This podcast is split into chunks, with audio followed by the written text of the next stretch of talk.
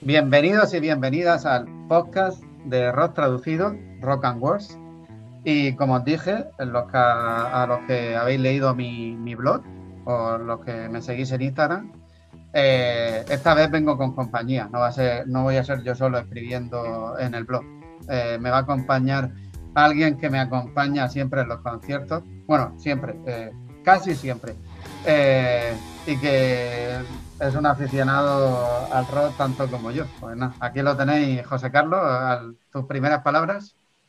Buenas, César, ¿qué tal? Pues nada, pues buen, buen palito para empezar, ¿vale? Para empezar la presentación, un palito de casi siempre, ¿no? Esa nota Con cariño. con cariño, siempre con cariño. Pues nada, César, muchas gracias por invitarme a colaborar en tu, en tu podcast, esta nueva en nuestro, en nuestro podcast, te lo tienes que tomar en serio. Te lo tienes que tomar en serio, ¿eh? Si no, no vas a durar. No, hombre, aquí el rock siempre se toma en serio. Eso es así. Y, lo de salir a correr ya tal. Lo de salir a correr ya se toma de otra forma. Mm. Lo como decía yo. Bueno, ya no te doy eh, más palos, lo prometo. yo estoy aquí en calidad de traductor, ¿vale? Pero sí que soy muy aficionado al rock y espero colaborar con, con César en nuestro podcast. Y bueno, y también aprendiendo, porque la historia del rock es bastante amplia y, y la verdad es que es digna de conocer poco a poco voy aprendiendo y ahora a conocer mis conocimientos escasos, mi uso gusto artístico y espero que os guste. Bueno, ¿y qué os vamos a contar eh, en este podcast? Pues en primer lugar, esta es la parte que es responsabilidad de José, o sea que si os caéis del podcast va a ser cosa suya, eh, que es la historia, las historias, anécdotas que tengan que ver con el grupo. José, más en detalle, ¿qué sería? Sí, yo os contaría un poco, poneros en contexto lo más entretenido posible, ya sabéis que eso es así, de un poco poneros en contexto de, la canción, del grupo, un poco lo, que están viviendo en ese momento, en el momento que se grabó la canción que, vamos a traducir. Contaros de forma amena, pues, eh, la historia del grupo y, por lo que estaban pasando en ese momento, de lo que les puede llevar a, grabar la canción. Te aconsejo que pongas, que, que te apoyes en memes para hacerla más entretenida. Sí, pero los memes tú lo ves muy en la parte visual de, tu Instagram, pero aquí esto es audio, César. Aquí yo te voy a dar unas lecciones de, cómo se hacen los memes, memes entre comillas, de forma, en forma de audio. Bueno, la segunda parte, después de esto, os queremos contar, situar un poco, contextualizar el, disco que incluye la canción. Por ejemplo, esto es muy útil en el caso de que el disco sea un concept álbum, un álbum conceptual o un disco conceptual que yo ya lo hice con Iron Maiden en mi blog. Entonces nuestra intención es contextualizar el disco, eh, qué historia nos cuenta el disco y luego pasaríamos a una tercera parte que es la de la traducción de la canción, que ahí yo os voy a contar mi interpretación de la canción, voy a daros la traducción y José entonces será su oportunidad para pegarme palos y devolverme todas las pullas que yo le voy dando a lo, largo de, de todo el podcast. Efectivamente, ahí entraré yo mientras César lo explica. La verdad es que tú me das palitos, pero yo te voy a pasar la mano porque la verdad es que el concepto de traducción cantable que te has enseñado, y espero que enseñe a nuestros oyentes, la verdad es que es digna de, aprenderla. Y bueno, si eres cantante y quieres cantar tu canción favorita del rock, pues César te va a ayudar en esa parte de la traducción. De hecho, ahora que hablas de traducción cantable, eh, mm, tenemos que explicar una cosa, ¿vale? Voy a meter un poco en rollo traductor. antes de empezar a contaros la historia de nuestro primer, de nuestro primer podcast. Eh, la traducción cantable se trata de, está muy sujeta a la, crítica, o sea, es la traducción que, que mm, puede tener más crítica incluso que los títulos de las películas o que los subtítulos en la serie, en donde a los traductores nos pegan muchos palos, pues en la traducción cantable es más, porque no es una traducción semántica de la letra, es una traducción hecha para que se pueda cantar en español. Quiere decir que tiene que respetar eh, la melodía de la canción, tiene que respetar la entonación que hace el cantante original en inglés. O sea, es una traducción subordinada y mucho más subordinada de lo que sería a lo mejor una traducción audiovisual para doblaje o unos subtítulos. ¿Te estoy aburriendo, José? Mm, sí, pero eso venía de largo. Vale, y luego, segundo, y con esto ya termino la, cuña de traductor. Eh, ¿En qué me apoyo yo para hacer las traducciones cantables? En el pentaflón. El pentaflón viene de las pruebas estas de eh, atlética, como el triatlón, pues el pentaflón serían cinco pruebas. Esas pruebas que se, las dices a José y le, y le dan alergia, pues, pues sería una, una serie de cinco pruebas donde cada prueba, en el caso de la traducción cantable, sería eh, la cantabilidad, primera prueba, la segunda prueba, el significado, la tercera prueba, la naturalidad, la cuarta prueba, la rima y la, y quinta prueba, el ritmo. Y ya está. Pero tenía que explicar esto porque en esto se basan las traducciones cantables y en esto se va a basar eh, todas las traducciones que hagamos aquí. Aunque algunas veces serán más semánticas que cantables, porque al final nuestro objetivo es que gente como José, que no habla inglés, entienda las canciones en, en su idioma, en español, y bueno, ya está. Y ya, José, creo que te toca a ti. Sí, eso, con tu parte. Eso es correcto. Decir también que el pentaflón es importante porque creo que va a ser olímpico ahora en esta Olimpiada de, de, Tokio 2021. Entonces era importante explicarlo. Ya sabéis que con esto del COVID hay crisis en los deportes y pues, el pentaflón lo van a incluir ahí, lo van a meter. Y nada, sí, voy a empezar con, con la historia del grupo que nos ocupa ahora mismo.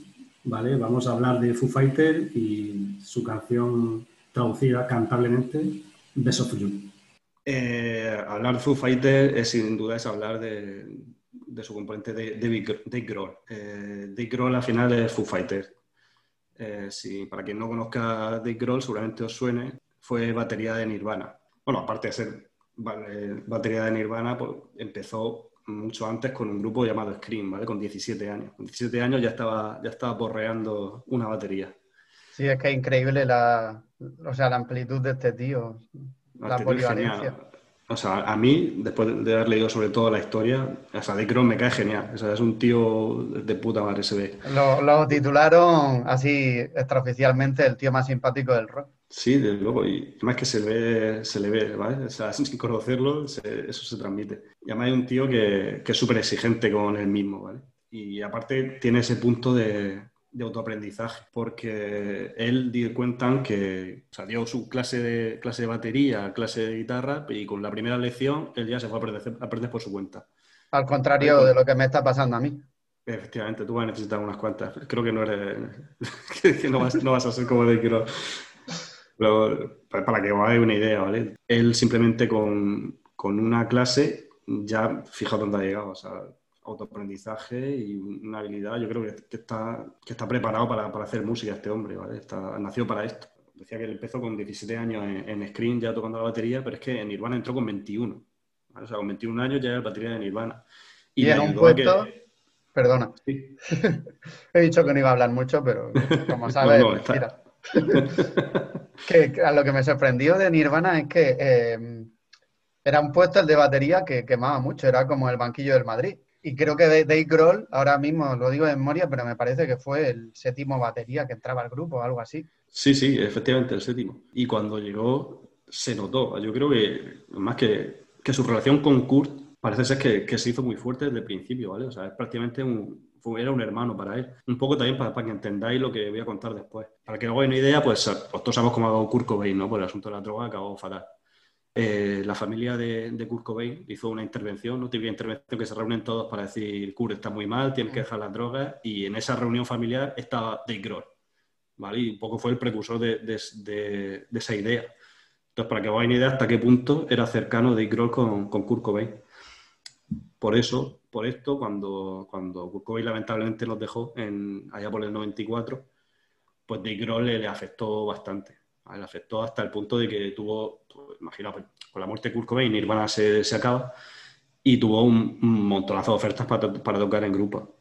Y él cuenta que, claro, ese, ese sentimiento que le dejó de la, la, muerte de Kurt Cobain le impedía sentarse a la guitarra para otro grupo. Entonces, pues ahí, ahí tuvo, un, tuvo un cambio de aire, ¿no? Entonces él, él decidió pues que en vez de ser el batería de un grupo iba a ser el cantante de, de otro grupo, ¿vale? incluso cogió, él tenía ciertas canciones que, que, componía con Nirvana, pero que no iba a publicar, porque un poco él tenía incluso dudas de su habilidad para componer canciones, fíjate, con las cancionacas que ha hecho este tío, y él tenía dudas de, de sus propias habilidades porque se sentía, a compararse con Kurt Cobain, se, o sea, le hacía dudar de sus propias habilidades. Tan, tan mal.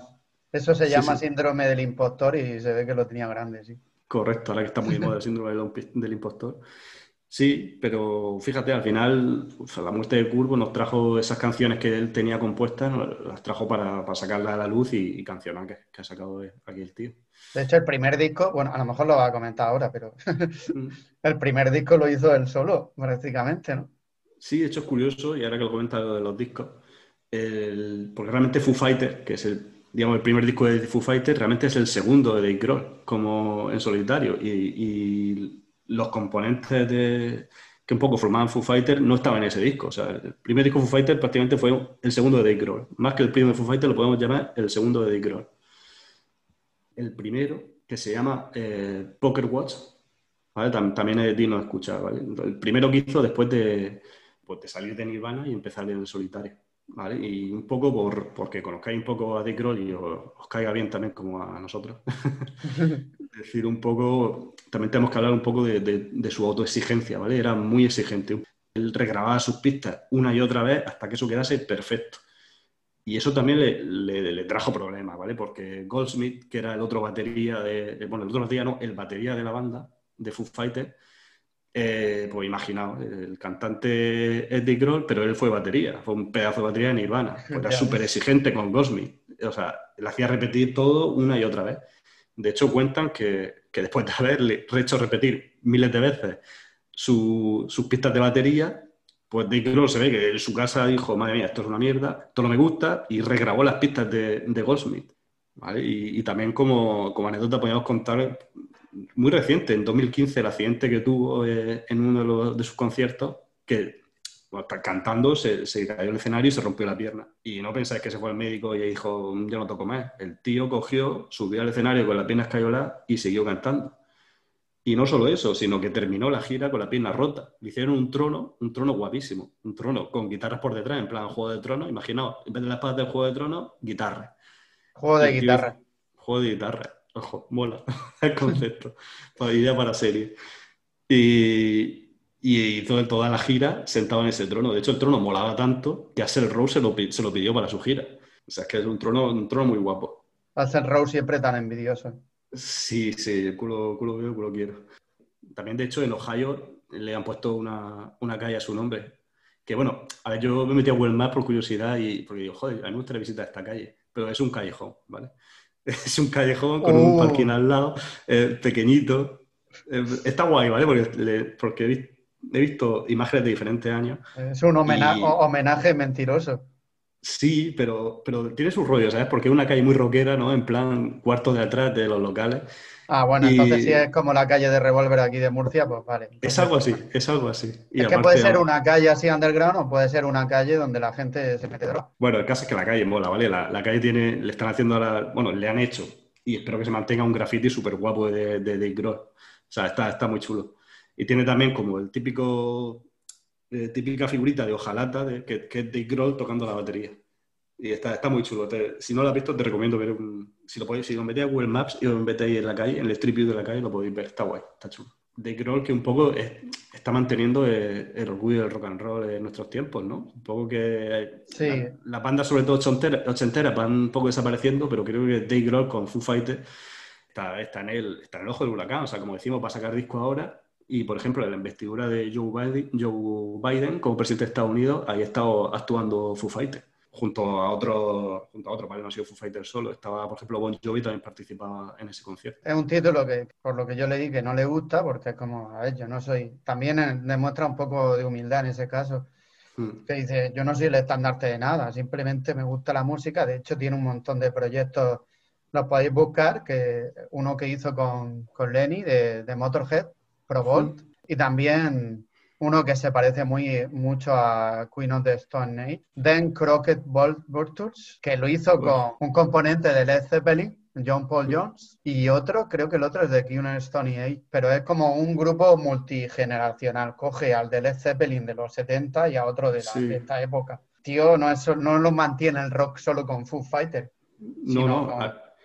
Porque lo, además lo que, lo que decía de la batería, que él no tocaba en otro grupo con, con la batería, es, supongo que, que, ese sentimiento era un poco con los ensayos, pertenecer a un grupo y tal, pero él ha colaborado como batería en otros muchos grupos. como cuando tú hablas de Queen on Stone Eggs, no sé si lo he pronunciado bien. Queen on the Stone sí. ha participado también como batería, o sea que, que, sigue tocando la batería para el grupo, ¿vale? No, no nos priva de, su talento que, que, es inmenso.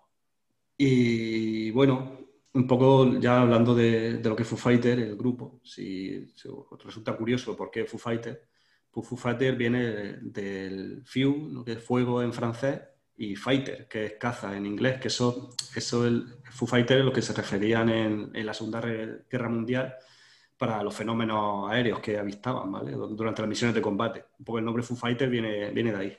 Hay un documental que es Sony Hathaway, disco. Sí, que, se llama. Sí, se llama como el disco. Tienen una serie y una serie en HBO, pero que como tú dices no hemos podido encontrarla. No hemos podido encontrarla. Que se llama Sony Highways y luego tienen un, un, documental biopic que se llama Back and Forth, José. Back and Forth. Back and Forth, Back and Forth, lo he dicho bien. Ese documental he intentado buscarlo, pero no había manera. O sea, lo tengo que conseguir sea como sea, porque más ahora que conozco un poco más la historia de Foo Fighters me, me interesa. Pues sí, la verdad es que el documental ese promete. Eh, vamos a pasar a la segunda parte del podcast, que es la contextualización del disco y de la canción. ¿Vale, José? Venga, vamos con ella. Vale, pues mira, una curiosidad es que si casi se olvidan de meter la canción en el disco. sacrilegio sería eso, ¿te imaginas? Sí, sí. Se acordaron porque el manager, cuando estaban grabando las canciones, les dijo, pero vamos a ver, y la canción esta de Besos You que habíais escrito y que suena tan bien. y esta canción tiene bastantes versiones, que luego dejaremos en los comentarios del podcast, en la descripción. Tiene tres que yo haya encontrado. Mm, las dos primeras las hicieron Anastasia y Stereophonics. Esa, mejor que os pillen sentados y con un tranquimacín o algo para que no os pongáis nerviosos. y luego la, la, que la más respetable, por así decirlo, y la que de hecho Dave Grohl admira, es una que hizo Prince en la Super Bowl. Pues vamos a poner primer, la primera estrofa.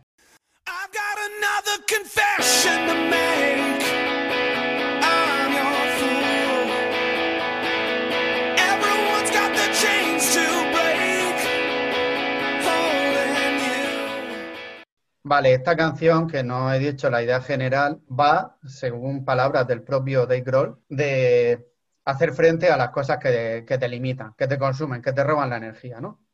En esta estrofa en concreto, el protagonista hace como una declaración de intenciones, de, oye, me he dado cuenta de lo que está pasando y que sepas que no soy tu juguete, ¿vale? Esas son las dos primeras líneas. En la 3 y 4 ya es cuando dice, y aparte de darme cuenta, voy a hacer eh, todo lo posible por salir de esta situación y liberarme de ti. Entonces, la traducción sería, tengo una confesión que hacer, soy tu juguete, todos tenemos cadenas que romper con su grillete. Aquí he visto que has traducido In Your Fall como soy tu juguete, que supongo que por lo que comentaba antes, ¿no? Un poco la, no la traducción literal, o realmente In Your Fall lo podemos traducir como soy tu juguete. Sí, I'm your fool, que sería full, es como, eh, full es como inocente, tonto. Pero aparte, aquí Resulta que yo esta canción la traduje hace tiempo en mi blog eh, a modo semántico y luego, hace poco, creo que el, año pasado, en enero así, intenté hacer una traducción cantable. Entonces, en este, episodio vais a encontrar que hay muchas cosas que difieren mucho de, de una traducción semántica porque eso, he intentado hacer una traducción conservando los cinco elementos del pentatlón. La cantabilidad, el significado, la naturalidad, el ritmo y la rima, ¿vale? Por eso, por ejemplo, aquí, juguete. ¿Por qué he escogido juguete? Da la idea de que eres como la marioneta, que sería lo más adecuado, pero también rima con grillete. Y en la original está I'm your fool y termina holding you. Y luego, confession to make y chains to break. Confesión que hacer, cadenas que romper. Y así, la frase, la traducción en español queda mm, no muy larga en sílabas con respecto a la original, conserva el mensaje de la canción, queda natural y también conserva la rima. No sé, no sé a ti qué te parece como, oyente o como fan de los Foo Fighters, José. Sí, un poco la traducción cantable, ¿no? Sí, entiendo, entiendo, entiendo lo que quiere llegar a una traducción cantable y creo que queda bien. No, te, te compro la traducción. Vamos con, vamos con la segunda.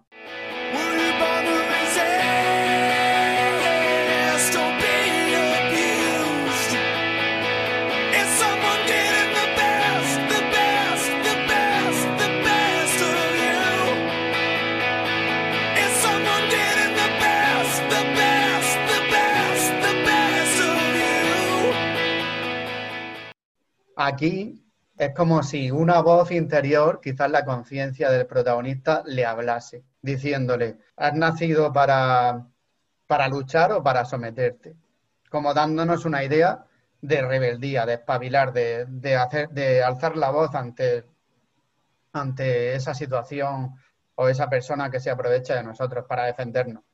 ¿Vas a luchar o te sometes? Se apodera de ti porque se cree, se cree, se cree, se cree más que tú. Ya he cantado. Gracias.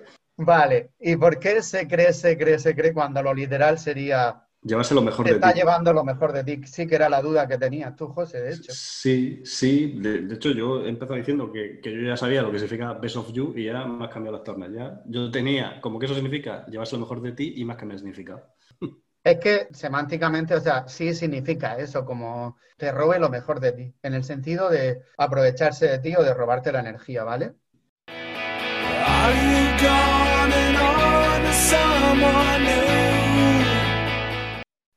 Es una frase donde el cantante se dirige a esa persona o situación que le está robando la energía como para decirle que ahora que ya me has jodido a mí, vas a por la siguiente víctima y entonces yo lo he traducido como, ¿vas a por alguien a quien robar la luz? Aquí tenía yo la duda porque había hecho, una traducción diferente y, por eso no la, entendía, no por decir así, que en inglés es Are you going to somewhere new? Y pronuncia a mi manera, claro. y claro, la traducción vas a por alguien a robar la luz me chocaba, me chocaba, por eso ahí te, te apunté la duda. Claro, porque aquí, otra vez por el motivo de traducción cantable, elegí luz porque digamos que todos llevamos una luz, ¿no? Y cuando estamos bien, eh, brillamos. Cuando alguien nos roba la energía o lo estamos pasando mal, esa luz como se apaga. Eso por la parte del significado. Luego, por la parte fonética, fíjate que new y luz sería parecido fonéticamente. Entonces, en cuanto a la cantabilidad, también está bien. Y luego, que es una sílaba solo. Si en cambio ponemos vas a por alguien a quien poder robar la energía, ya queda muy largo.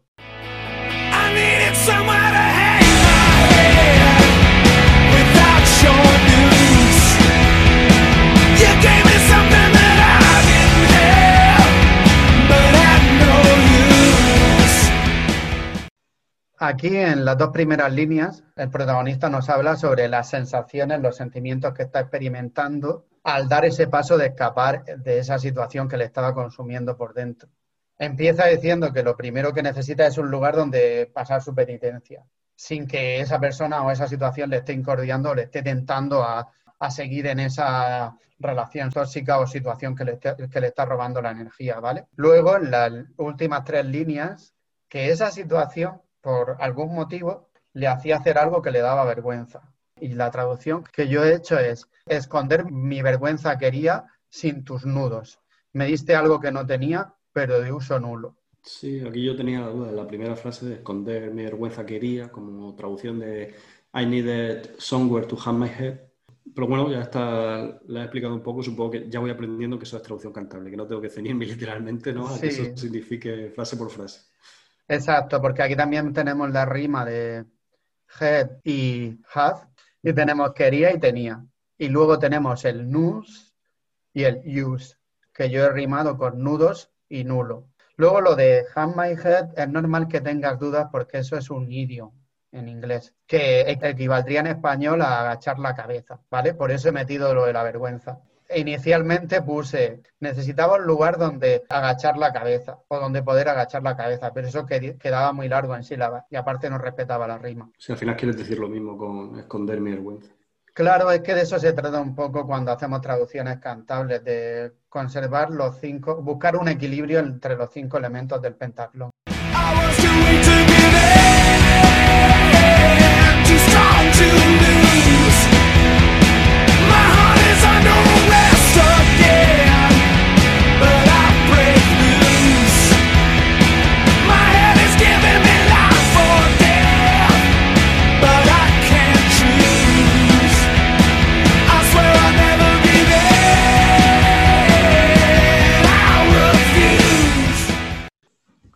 Estrofa, para traducirla, hay que fijarse mucho en, la rima y en, en los finales de, línea, en in, en again, en def y en lose, lose, choose y refuse, ¿vale? Pero bueno, vamos primero con la interpretación. hay un contraste entre las dos actitudes que tiene el protagonista. Como al principio cede fácilmente, al principio cuando se metió en esa situación, y cómo después se da cuenta de lo que esa situación está provocando, está generando en él y se revela. En la tercera y la, cuarta línea ya vemos cómo va, ha abandonado esta situación, pero todavía le quedan heridas. Las líneas 5 y 6 él mismo dice que aunque racionalmente seguir con esa situación es como morir lentamente y salir el liberarse y vivir, eso es lo que le dice la razón, pero por otra parte la emoción o su falta de autocontrol no lo ve claro y como que le da miedo eh, salir de esa zona de confort que es la situación incómoda en la que se o tóxica en la que se encuentra. Y al final, en las dos últimas líneas, se hace la promesa de que va a salir y de que nunca más se va a volver a ver en una situación como esta. Y yo esto lo he traducido así. Fui muy fácil para acceder, muy fuerte para tu yugo. Mi corazón sitiado otra vez, pero de ti huyo. Vida o muerte son mi guía, sin voto alguno. Jamás volverá a suceder, lo juro. Sí, aquí yo dudaba en la traducción de, de My head is giving my life or death. life or death, sí. Life or death, mi, mi vida o muerte son mi guía, porque no lo veía, no veía el significado ni parecido. No sé si me explico. Sí, sí, entiendo lo que dices. Porque de hecho yo tuve que hacer bastantes juegos ahí. Mm. Vida o muerte son mi guía te puede dar a entender que sí, que el protagonista está entre la vida o la muerte, pero quizás no, no te lo da tan a entender como traducido semánticamente. Pero es lo que digo, al final tienes que sacrificar porcentaje de un elemento para dárselo a otro.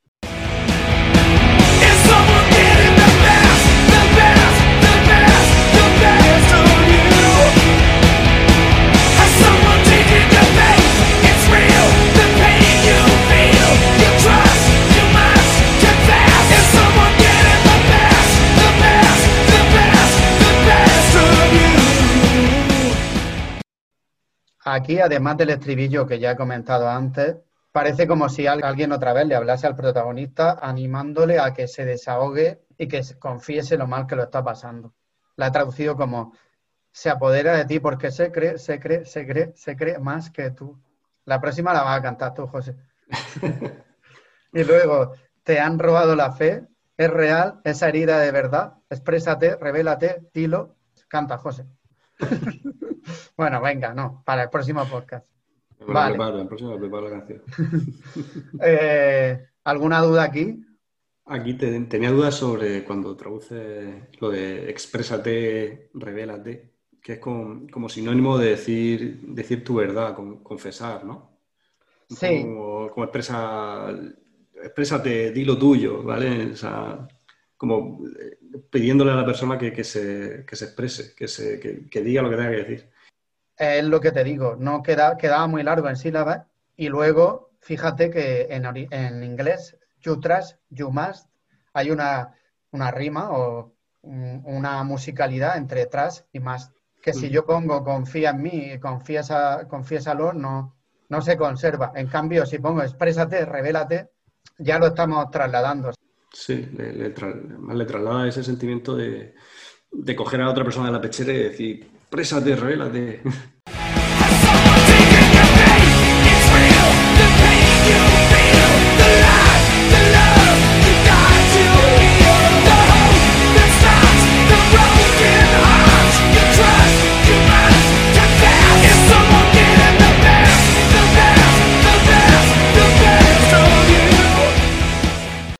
queda ya claro que es una situación tóxica donde hay una relación de dependencia. Por lo de The Love You Die to Heal y The Hope That Starts The Broken Hearts.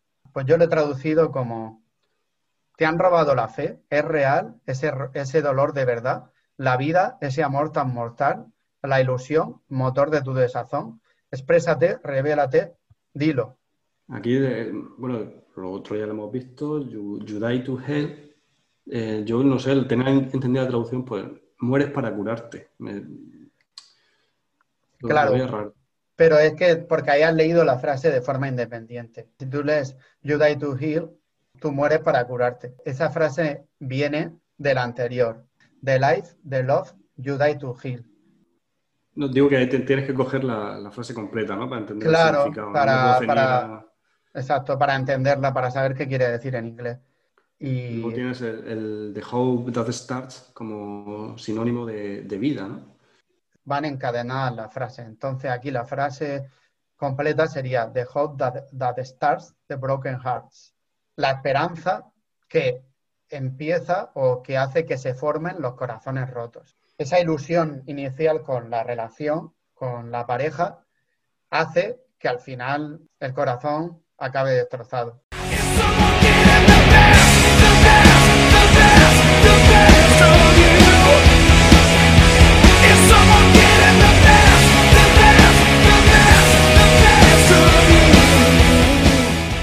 Y aquí es lo mismo de antes. Y yo no voy a cantar otra vez, José. Te toca se apodera de ti porque se cree más que tú, que tú, que tú. ¿Veis por qué no canto? Ahora. No pasa nada, has cambiado la traducción, pero, pero te veo futuro de cantante. Pero porque aquí he puesto mi traducción cantable, porque entiendo que la traducción cantable también puede ser versionada según el traductor. Ah, claro, y como tú eres informático, pues claro, puedes hacer. Efectivamente. Tenía que, haber dicho en plan loquendo, ¿no? Se apodera de ti porque se cree, se cree, se cree. Más que tú. Pero no me parece mal, oye. Pero ya no canto más, ¿eh? Hasta el siguiente.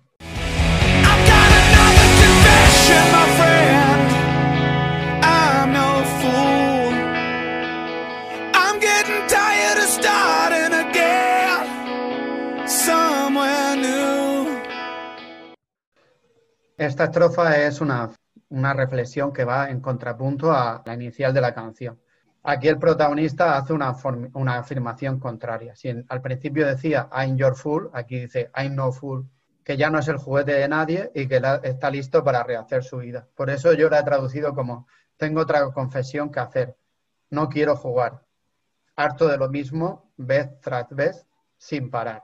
Aquí te apruebo tu traducción. No tengo nada que decir. Bien.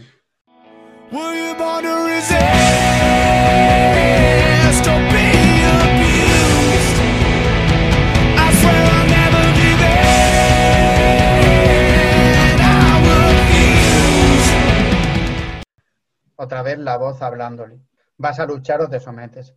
Y luego cambia la segunda y la tercera, que aquí ya es una declaración del protagonista, la convicción que tiene de que esto no le vuelva a pasar otra vez. Entonces yo lo he traducido como juraré no parar, no me retes.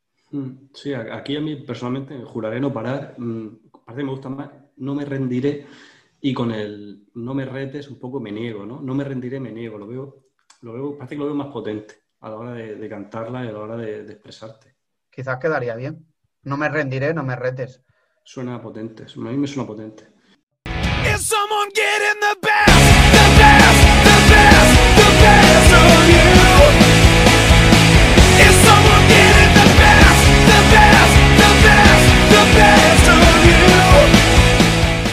Se apodera de ti porque se cree, se cree, se cree, se cree más que tú. Se apodera de ti porque se cree más que tú, que tú, que tú, más que tú. Venga, ¿cuál le gusta más? Espero que esto no os haga dejar de seguir el podcast. Recordad que, no, sí que no lo edita y mete la tijera aquí, que, que lo entendería. Recordad que no somos cantantes, somos un informático y un traductor. Vale, ya pasamos a la última.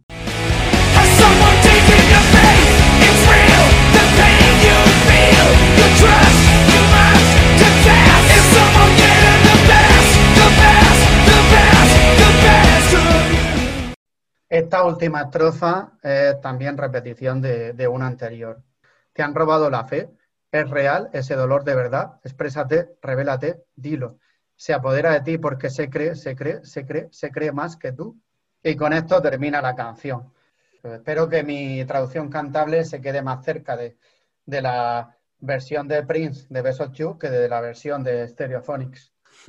Vale. ¿Quién sabe? Pues- igual, igual un David González te, te la canta en español. y esto ha sido todo en nuestro primer episodio. Esperamos ir mejorando eh, como el buen vino. y esperamos también que este podcast os haya ayudado para entender mejor la canción y que disfrutéis más de ella ahora que sabéis el significado y la letra eh, detrás, de, detrás de la voz de Dave Grohl. Y si queréis seguirnos o hacernos peticiones o, o criticarnos, mandarnos comentarios haters, estamos en las redes sociales que son bueno, eh, para esto he llamado yo a José, para que se ocupe de la parte técnica. José, ¿cuáles son las redes sociales? Pues sí, al final nos podéis encontrar en YouTube y Facebook, nos podéis buscar como Rock and Word. En Twitter somos como arroba Rock and Word es, ¿vale? Rock and Word todo junto, ES. Y bueno, en Instagram os podéis meter con César si queréis a su cuenta de Cessin Translation. Vale, muchas gracias por la invitación a la gente a meterse conmigo. Creo que más necesaria, pero bueno. Un palito, un palito había que meter. Sí, he dicho que no es necesaria porque realmente Internet da mucho pie a, meterte con la gente, pero bueno. gracias a Dios, gracias a Dios, todos los seguidores que yo tengo en Instagram, a excepción de mis amigos, eh, son buena gente y, no trolean mucho.